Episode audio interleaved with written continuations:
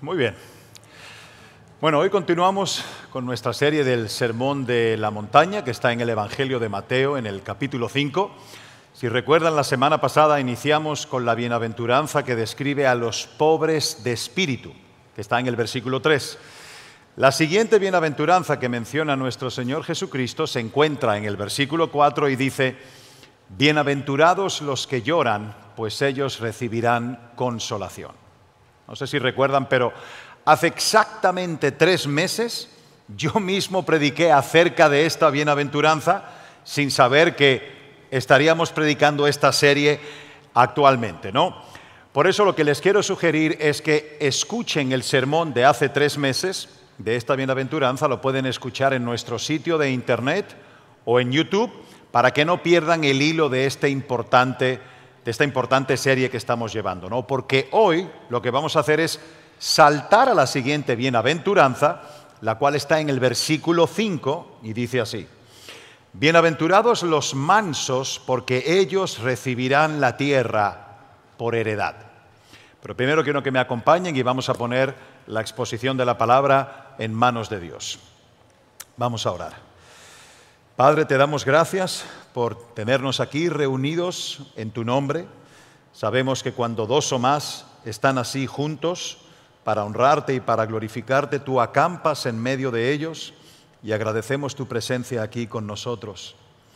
Queremos pedirte ahora, Señor, que te apoderes de nuestros corazones y de nuestras mentes, Señor, que tomes cualquier pensamiento que nos pueda distraer o que nos pueda, Señor, eh, pueda fijar nuestra atención en otra cosa, que tú lo tomes, Padre, y que nos ayudes a concentrarnos en lo que tú tienes para decirnos. Tu palabra es viva y poderosa, Señor, y queremos ser tocados por ella. Te pedimos que tú prepares un terreno fértil en nuestra alma, en nuestro corazón y en nuestra mente, y nos ponemos todos en tus manos para ello pidiéndotelo en el nombre bendito de nuestro Señor Jesucristo. Amén. Muy bien. Miren, algunas traducciones, eh, sea la nueva traducción viviente, nueva versión eh, internacional, la que te guste, eh, no todas utilizan el mismo término este de mansos que tenemos en nuestro versículo de estudio hoy. Algunas dicen gentiles, otras dicen humildes. Pero mansos probablemente sea la mejor manera de traducir este calificativo desde su texto original en el griego. Esta afirmación de Jesús, como las primeras dos bienaventuranzas, fue poco menos que un shock para los que estaban presentes ese día escuchando a Jesús en el monte. Es tan conmovedora como las otras bienaventuranzas porque Jesús continúa haciendo un llamado a la actitud del corazón y esto era totalmente extraño a la manera de pensar de los judíos. Ellos acababan de escucharle decir que un espíritu quebrantado y un corazón que llora eran necesarios para entrar al reino de Dios, en lugar de la justicia personal y del orgullo espiritual del que tanto presumían ellos. Después Jesús sacude aún más su pensamiento cuando dice que son bienaventurados los mansos. Así que esto sí que era absolutamente incongruente para la audiencia que lo escuchaba y déjenme explicarles por qué. Poco más de medio siglo antes de que Jesús naciera, allá por el año 63 antes de Cristo, Palestina había sido invadida por Roma. Esa conquista trajo fin a la sangrienta independencia judía que había sucedido unos 100 años antes de mano de la revolución de los macabeos. Bueno, esa libertad que habían recapturado los judíos ah, y que atesoraban tanto fue perdida cuando fueron conquistados y cayeron bajo el poder de Roma. Durante varias décadas Palestina ya había sido gobernada a través de los reyes herodianos, que, no eran más que títeres del César, ah, además de los procuradores romanos que habían sido designados a cada una de las provincias en Palestina. Y esta combinación de herodianos y de romanos era muy desagradable para los judíos, a quienes no les gustaba la idea de que una nación gentil los gobernara. Paralelamente, todas las otras tierras con que el Nuevo Testamento tiene que ver también habían sido sujetas a Roma. Y esto incluía gran parte de Europa para ese entonces, también una parte considerable de todo el territorio de lo que conocemos como el Medio Oriente y por supuesto todo el norte del continente africano. Pero ya para el tiempo de Cristo los judíos eran siervos y esclavos de los romanos en el sentido más puro, aunque ellos detestaban reconocer eso. De hecho, si van al Evangelio de Juan en el capítulo 8, versículo 33, los judíos, cuando Cristo les dice, y conoceréis la verdad y la verdad os hará libres, fíjense lo que ellos contestan. Nosotros somos descendientes de Abraham, le respondieron. Nunca hemos sido esclavos de nadie. ¿Qué quieres decir con que los hará libres? Pero esto no es más que una paradoja, ya que en el mismo momento en que están diciendo esto eran esclavos de Roma. La sombra del César, de hecho, pesa sobre todas las páginas del Nuevo Testamento. Pero los judíos habían estado esperando por mucho tiempo para que el reino de Dios llegara. Estaban esperando a su Mesías porque Él establecería el reino prometido por los profetas en incontables pasajes del Antiguo Testamento.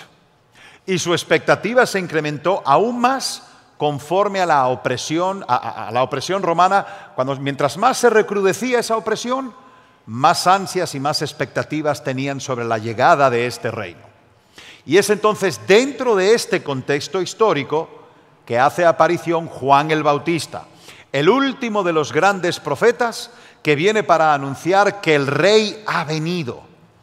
Y poco tiempo después, Juan es seguido por el Señor Jesucristo, que desde el, desde el inicio de su ministerio proclama que el reino de los cielos se ha acercado. Así que cuando Jesús llegó, inicialmente hubo como una, como una espuma en ebullición, una emoción tremenda con su irrupción. Los judíos estaban convencidos que el tiempo ya se había cumplido. Llegó el tiempo del Mesías. Él va a derrocar a Roma, va a, va restablecer nuestra nación independiente y nos va a traer las glorias del reino que nos han sido prometidas durante siglos. Inclusive los mismos discípulos del Señor fueron arrastrados a todo esto. En el libro de Hechos capítulo 1 versículo 6, fíjense lo que ellos le dicen a Jesús. Señor, ¿ha llegado ya el tiempo de que liberes a Israel y restaures nuestro reino? Jesús hizo su aparición en medio de toda esta vorágine expectante.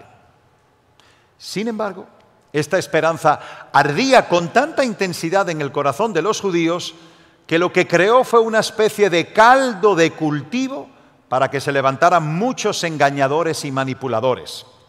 Los judíos estaban tan ansiosos porque un Mesías los sacara del yugo romano, que lo que hubo fue una ola de impostores que trataron de aprovecharse de ese sueño y enriquecerse o, juntar poder para sí mismos.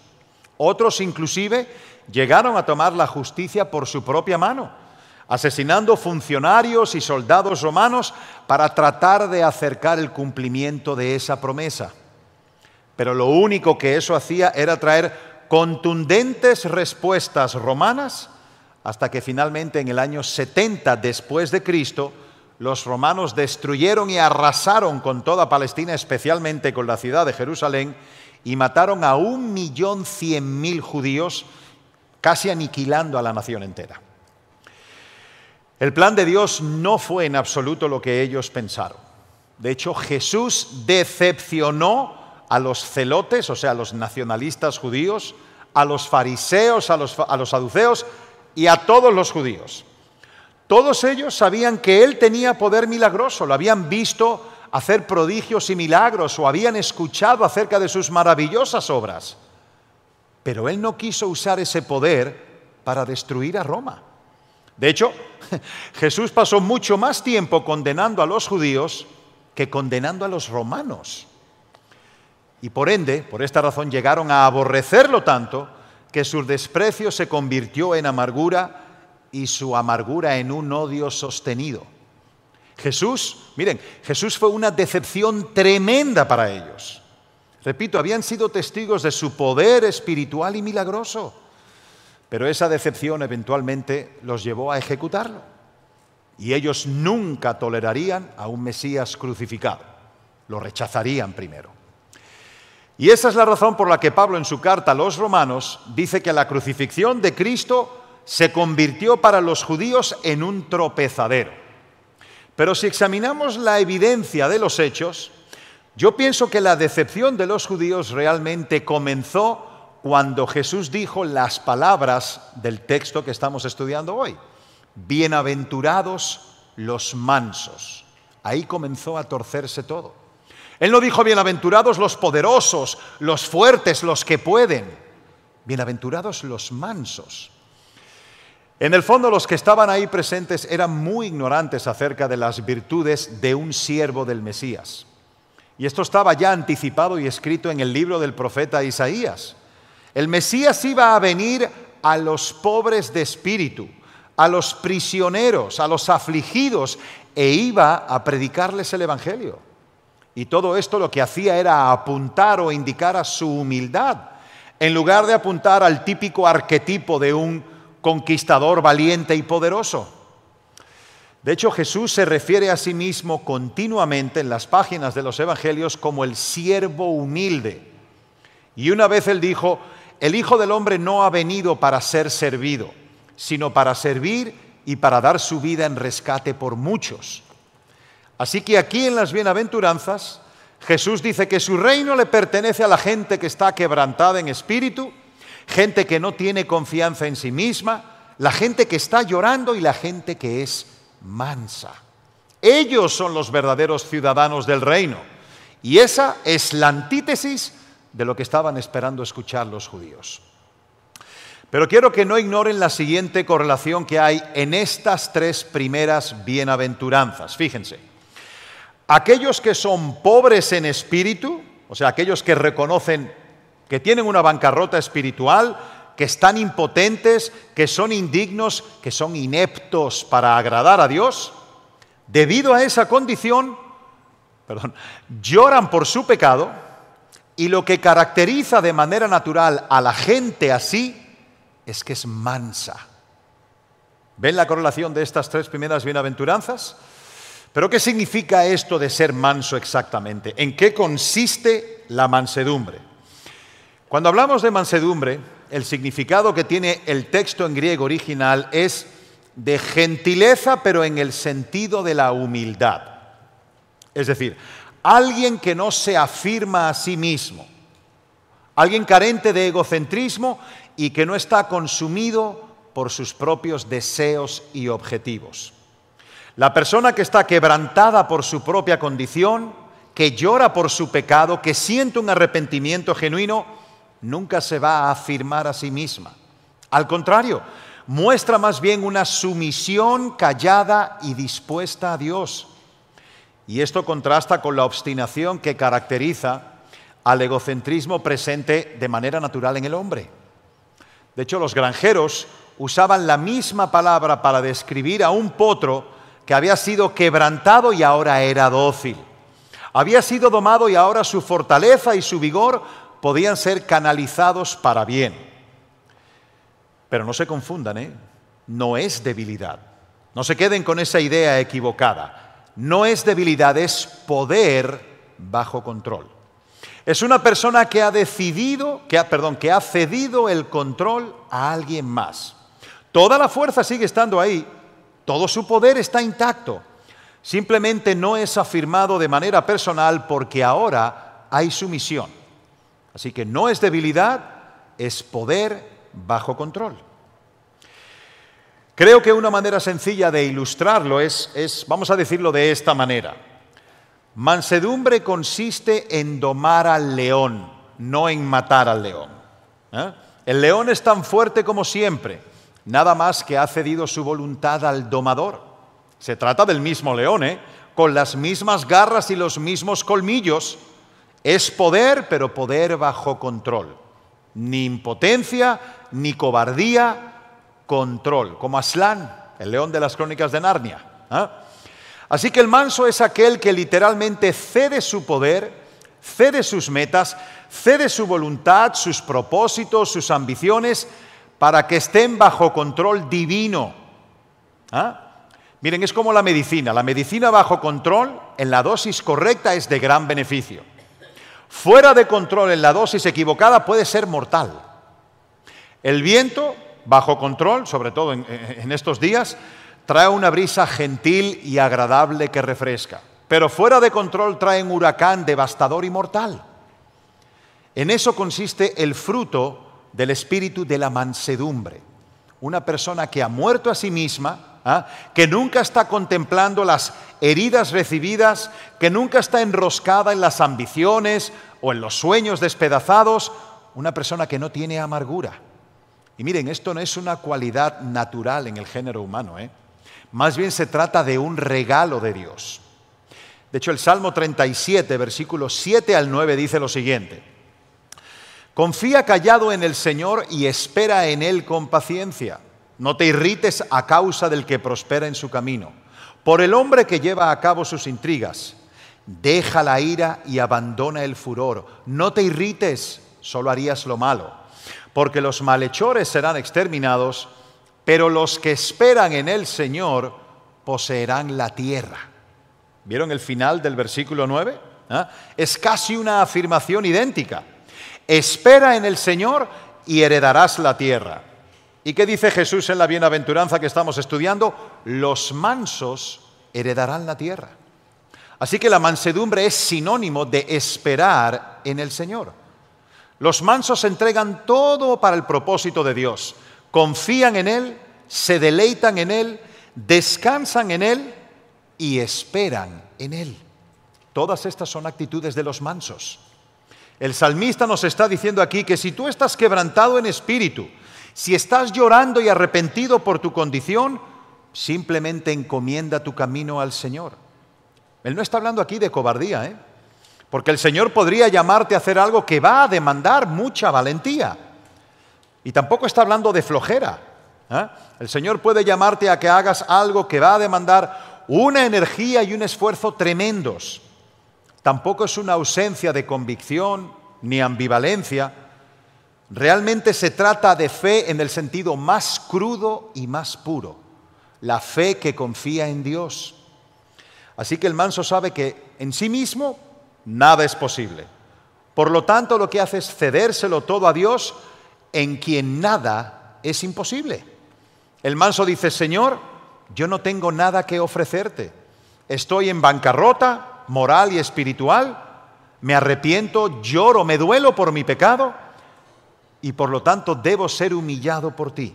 Y entonces, en ese momento, ahora estoy listo para confiar en ti, encomendarme a ti, deleitarme en ti y esperar en ti. No sé, pero ¿le suenan parecidas, le suenan estas palabras a alguien? ¿No le son familiares? Miren, esa es exactamente la manera en que Jesús vivió toda su vida. ¿Qué decía Jesús? Hago lo que el Padre me dice. He cedido mi vida a Él. Únicamente hago lo que el Espíritu Santo opera a través de mí. Nuestro Señor Jesucristo estableció el ejemplo para nosotros. Él no fue ningún cobarde ni ningún debilucho, ¿eh? pero fue manso. Él es el ejemplo de mansedumbre. Cristo tenía su poder bajo control y ese poder estaba bajo el control de Dios. Y bajo esa prerrogativa cedió sus atributos divinos a Él. Contuvo su derecho de usar de manera independiente todo su poder celestial. Así que no se confundan, ¿eh? la mansedumbre no es sinónimo de debilidad. De hecho, recuerdan cómo Jesús dos veces entró al templo tumbando mesas ¿ah? y lo limpió de todos los mafiosos que estaban ahí.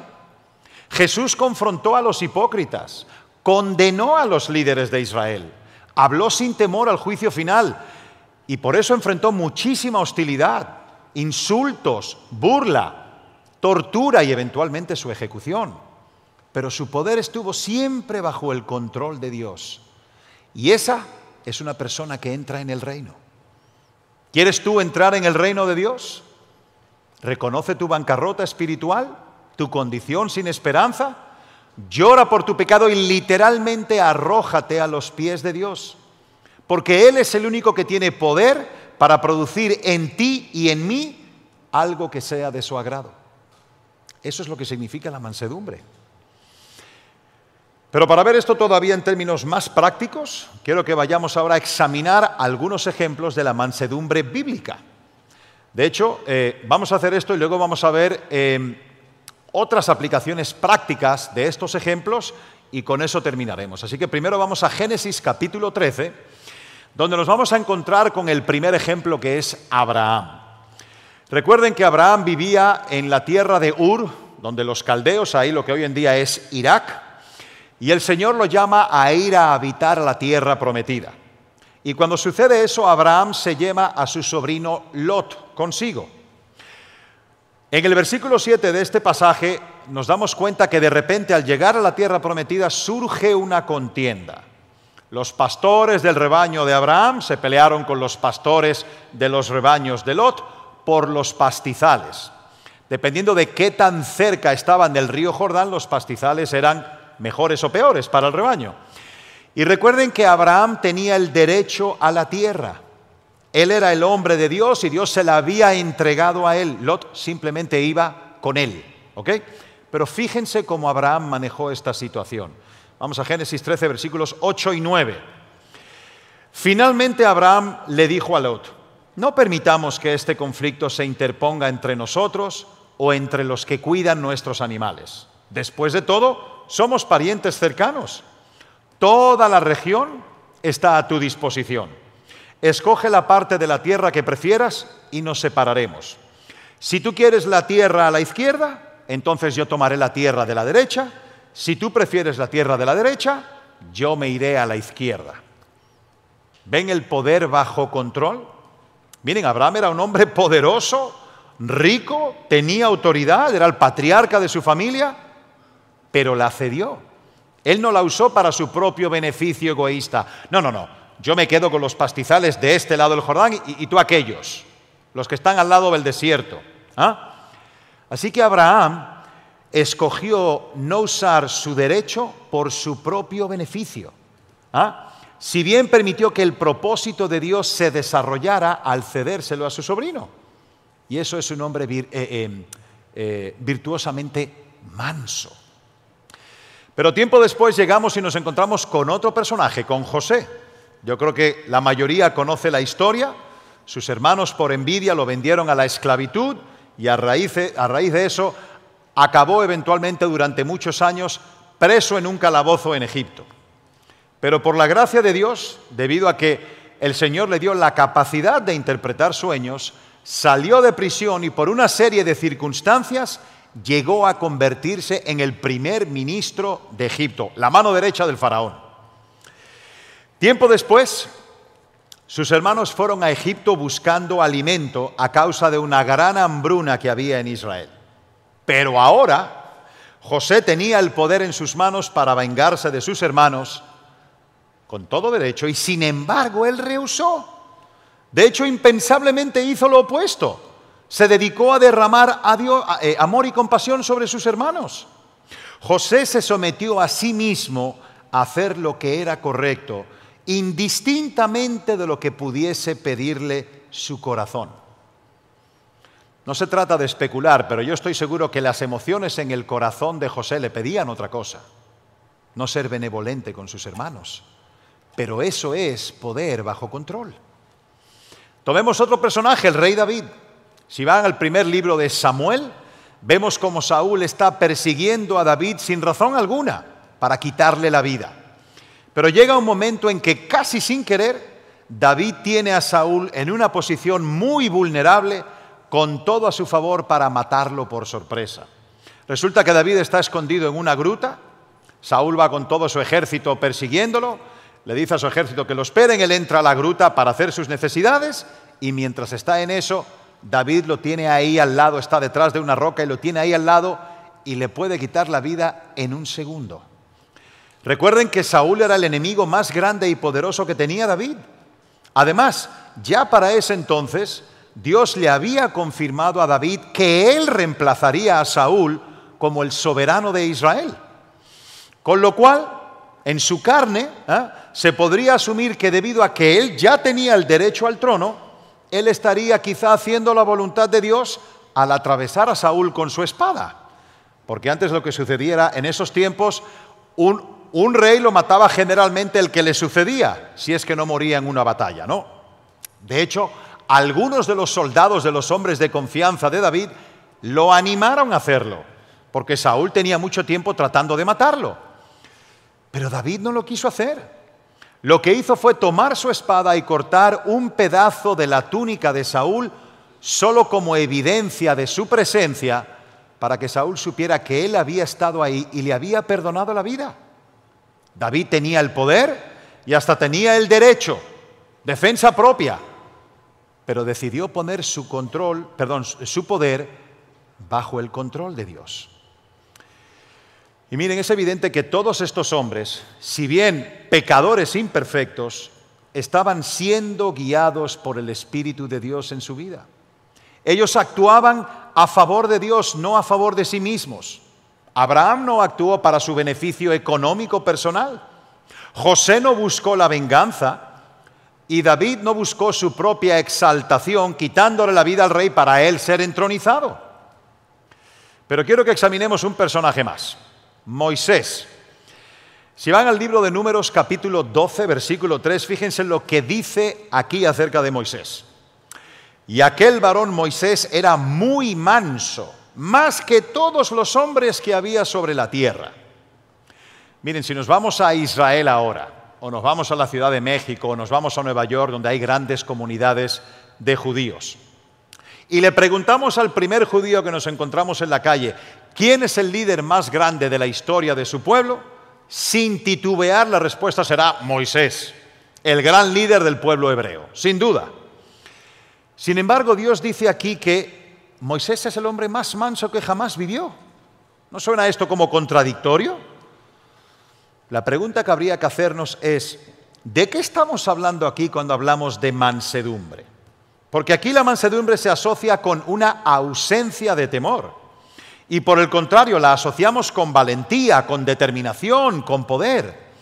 Vemos, por ejemplo, a Moisés frente a Faraón diciéndole, deja ir mi pueblo, y si no lo dejas ir, sufrirás unos juicios muy severos con su, con su caña, con su bastón en la mano.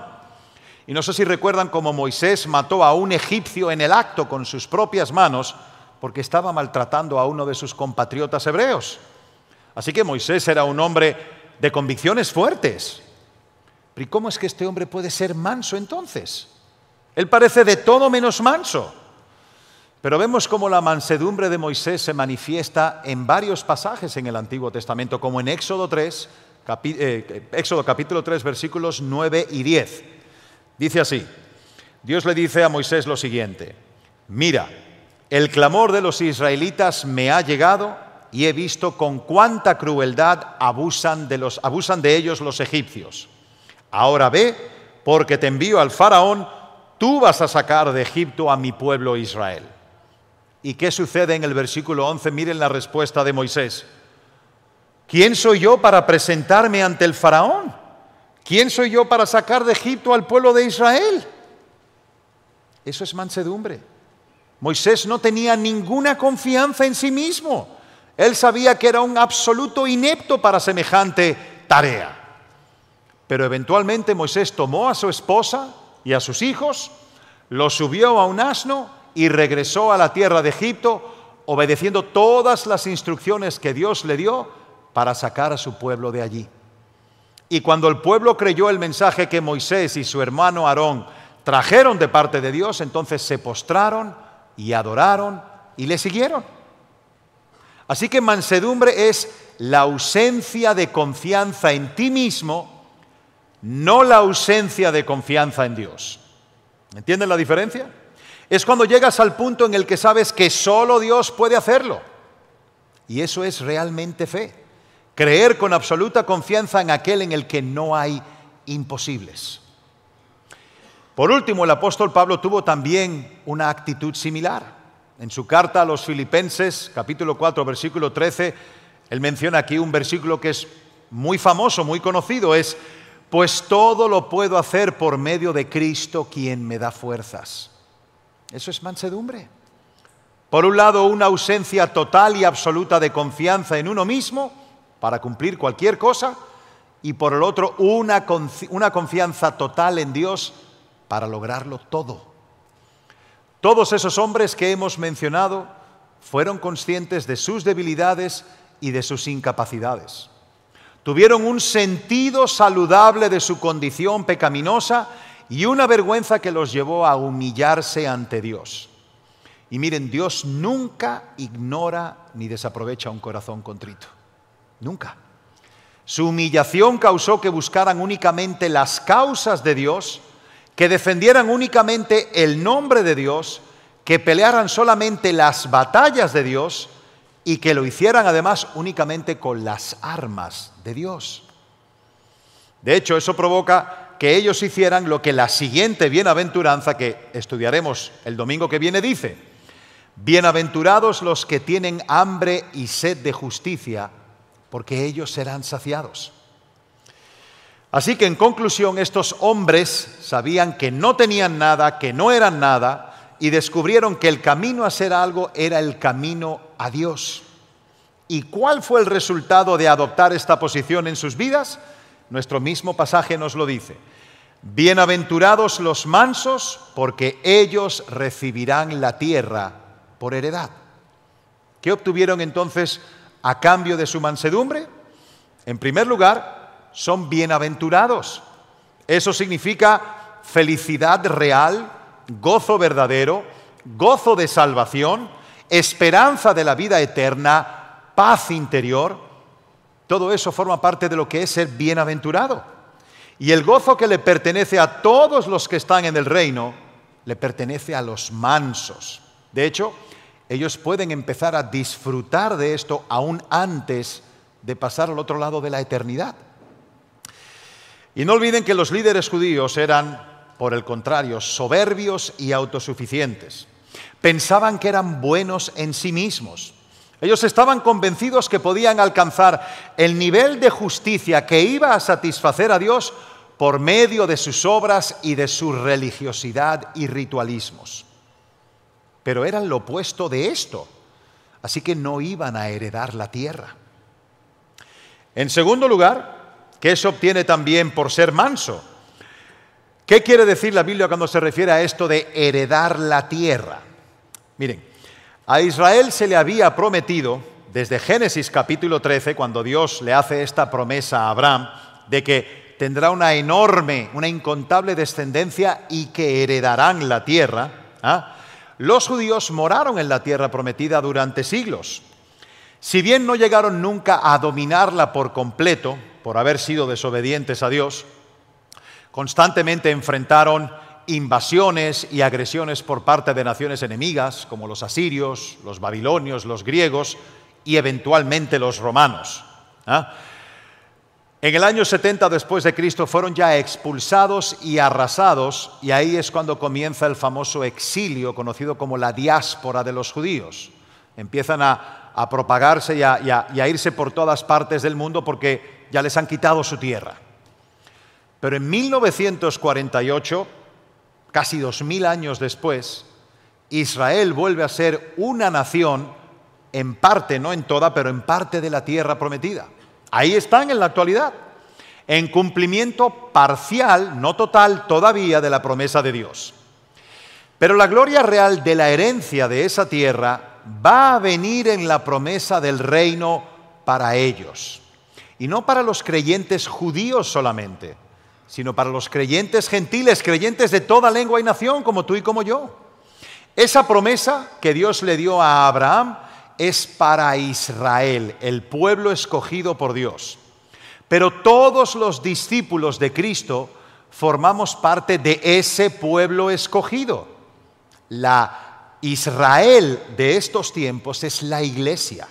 Fíjense lo que dice Pablo en Romanos 9, versículo 25.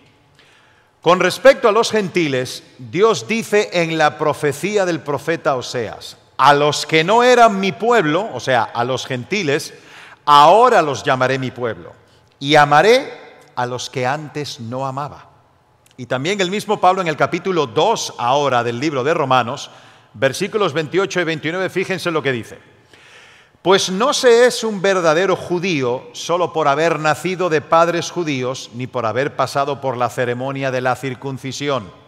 No, un verdadero judío es aquel que tiene el corazón recto a los ojos de Dios la verdadera circuncisión no consiste meramente en obedecer la letra de la ley, sino que es un cambio de corazón producido por el Espíritu. Y una persona con un corazón transformado busca la aprobación de Dios, no la de la gente. Así que los judíos esperaban que el rey viniera y estableciera la gloria de su reino, pero la única manera de participar y formar parte de ese reino era ser manso. Ellos confiaban en que siguiendo sus leyes y rituales lograrían entrar. Sin embargo, el que tiene un lugar designado en el reino del gran rey, solo lo recibirá cuando entre a ese reino arrepentido, reconociendo su bancarrota espiritual y dependiendo de Dios para todo mansamente. Y miren, va a haber un reino literal y terrenal en el futuro ¿eh? de Cristo. Esa es una promesa de Dios. Todos aquellos que amamos y confiamos en Cristo estaremos en ese reino. Dice el libro de Apocalipsis que Jesús regresará a, establecer su reino después de haber juzgado a este mundo. Y ese reino será caracterizado por un cielo nuevo y una tierra nueva y durará por toda la eternidad. Pero ese reino le pertenece únicamente a aquellos que entran a él con mansedumbre. Y para concluir, quisiera dejarlos con algunas aplicaciones prácticas en que pensar. Hemos visto que únicamente los mansos, los afligidos, los que no confían en sí mismos, son salvos y por ende pueden entrar al reino.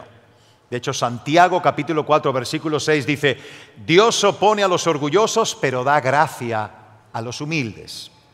Así que queda claro que ser manso es un mandato de Dios. De hecho, es necesario para recibir la palabra de Dios.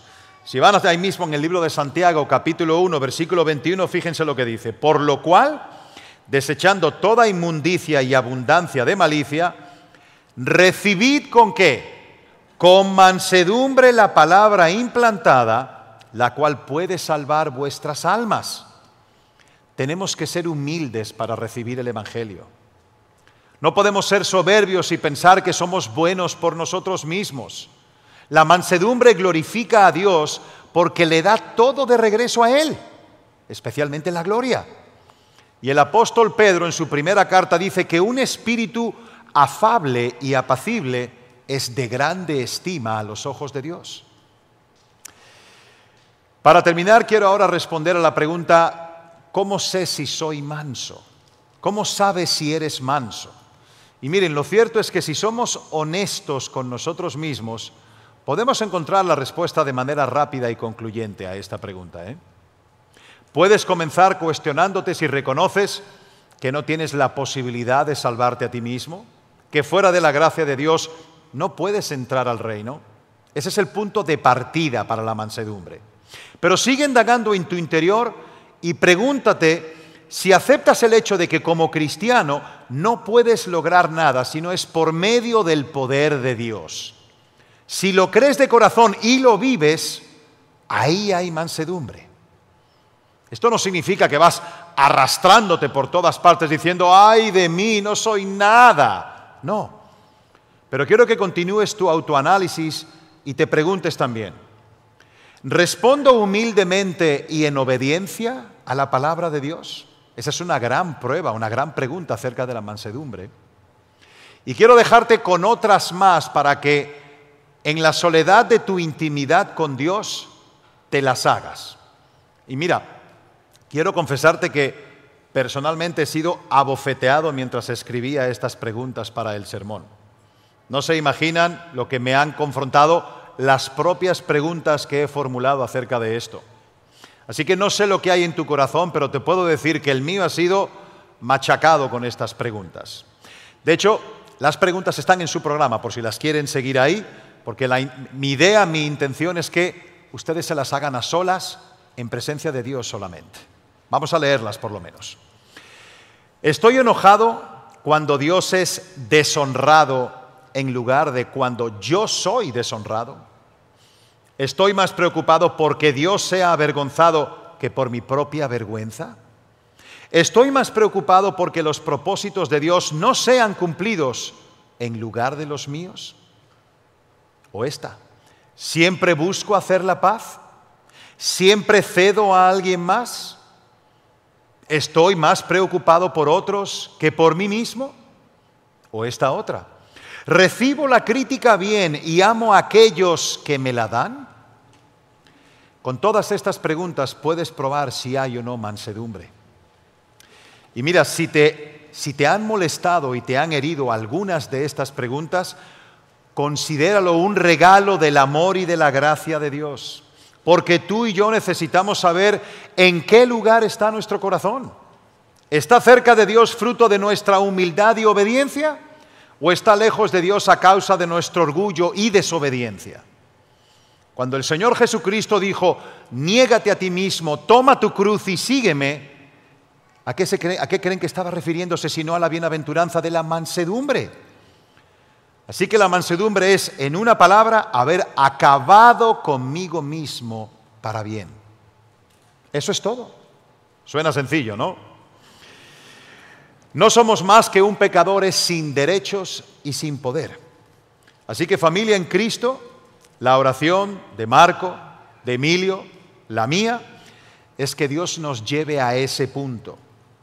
Tenemos que examinar nuestros corazones y si no encontramos ahí esa abnegación, entonces no importa lo que podamos pensar acerca de una decisión que tomé en el pasado o de una oración que me dijeron que dijera, si la voluntad de Dios no es nuestro deseo, si su reino no es nuestra pasión y si su gloria no nos motiva, bien podría ser que realmente no le pertenecemos a Él y que no estamos en su reino, aunque estemos aquí todos los domingos. ¿eh?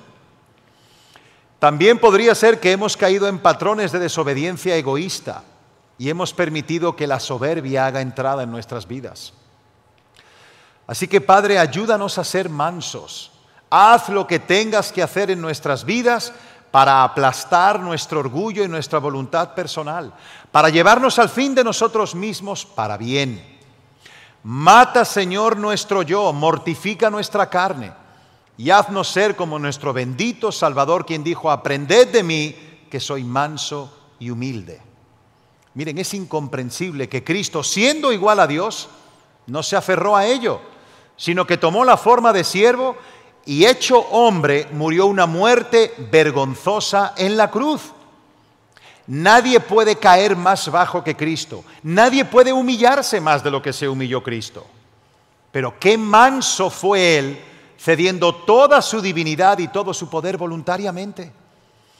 Así que necesitamos nosotros humillarnos para que podamos ser limpios de pecado y entrar a la plenitud que solo hay en nuestro Creador que aprendamos de Cristo y que nos revistamos de esa misma mansedumbre que lo caracterizó a Él desde el principio hasta el final de su vida. Pero no quiero terminar sin referirme a aquellos que están aquí sin Cristo. Amigo que nos visitas, Jesucristo es el Hijo de Dios que se hizo hombre para morir por los pecados de muchos. Y en base a su obra redentora, el Evangelio te ofrece el perdón de todos tus pecados salvación y reconciliación con Dios, vida eterna únicamente por medio de la fe en Él. Pero mira, creer en Jesús es algo más que reconocer que Él existe. El mismo Cristo le hizo ver esto a uno de los líderes religiosos de Israel de nombre Nicodemo. Nicodemo conocía mucho acerca de Dios, pero no conocía a Dios. Erróneamente creía que eso y sus buenas obras eran suficientes para entrar al reino. Y Jesús, viendo lo que había en su corazón, le dijo, de cierto te digo que el que no naciere del agua y del espíritu no puede entrar en el reino de Dios. Amigo, esto quiere decir que debes de morir a ti, debes de enterrar tu viejo hombre y nacer espiritualmente como una nueva criatura en Cristo. Y si te preguntas cómo hago eso, Arrepiéntete de todo corazón de tus pecados, confiésalos delante del Señor y a partir de ese momento dispón tu alma para ser dirigido por Él de ahora en adelante incondicionalmente. Ese es el principio del camino en mansedumbre y además el único antídoto que puede librarte de los resultados trágicos de morir sin Cristo. una eternidad separado de Dios en la más densa oscuridad, donde hay llanto y crujir de dientes y donde el gusano de la conciencia no te dejará libre jamás. Vamos a orar. Padre, te agradecemos, Señor, por, por tu palabra. Si no fuera por tu palabra, Señor, estaríamos completamente perdidos. No encontraríamos, Padre, el camino de la mansedumbre. No pudiésemos poner nuestros ojos en Cristo. Te agradecemos, Padre, las exhortaciones y el ánimo que hay en tus palabras, Señor, para que dejemos nuestra vieja manera de, vivir, nuestra vana manera de vivir, y que ahora te cedamos a ti el control completo de nuestras vidas. Te pedimos unánimamente, Señor, que tú mates esa vieja naturaleza, que tú entierres ese viejo hombre, Señor, que no vivamos más en nuestra carne, que no seamos prisioneros de nuestras emociones pecaminosas, que están mezcladas, Señor, con el orgullo y la soberbia que de manera natural brota de nuestro corazón. Queremos renunciar a eso, Señor, por amor a ti. Y queremos pedirte, Padre, que seamos revestidos por esa mansedumbre de nuestro Señor Jesucristo. Pero nos declaramos incompetentes e impotentes de hacer eso por medio de nuestras propias fuerzas. Queremos rogarte que sea tu Espíritu, Señor, el que haga esa obra en nosotros y que tú pongas en nosotros la disposición de cooperar con tu Espíritu y dejarnos ser transformados por Él. Esa es nuestra oración en esta mañana, Padre. Te damos gracias por haber estado aquí en medio de nosotros, que toda honra y toda gloria sean solamente para ti, y te pedimos estas cosas en el nombre bendito y glorioso de nuestro Señor Jesucristo. Amén.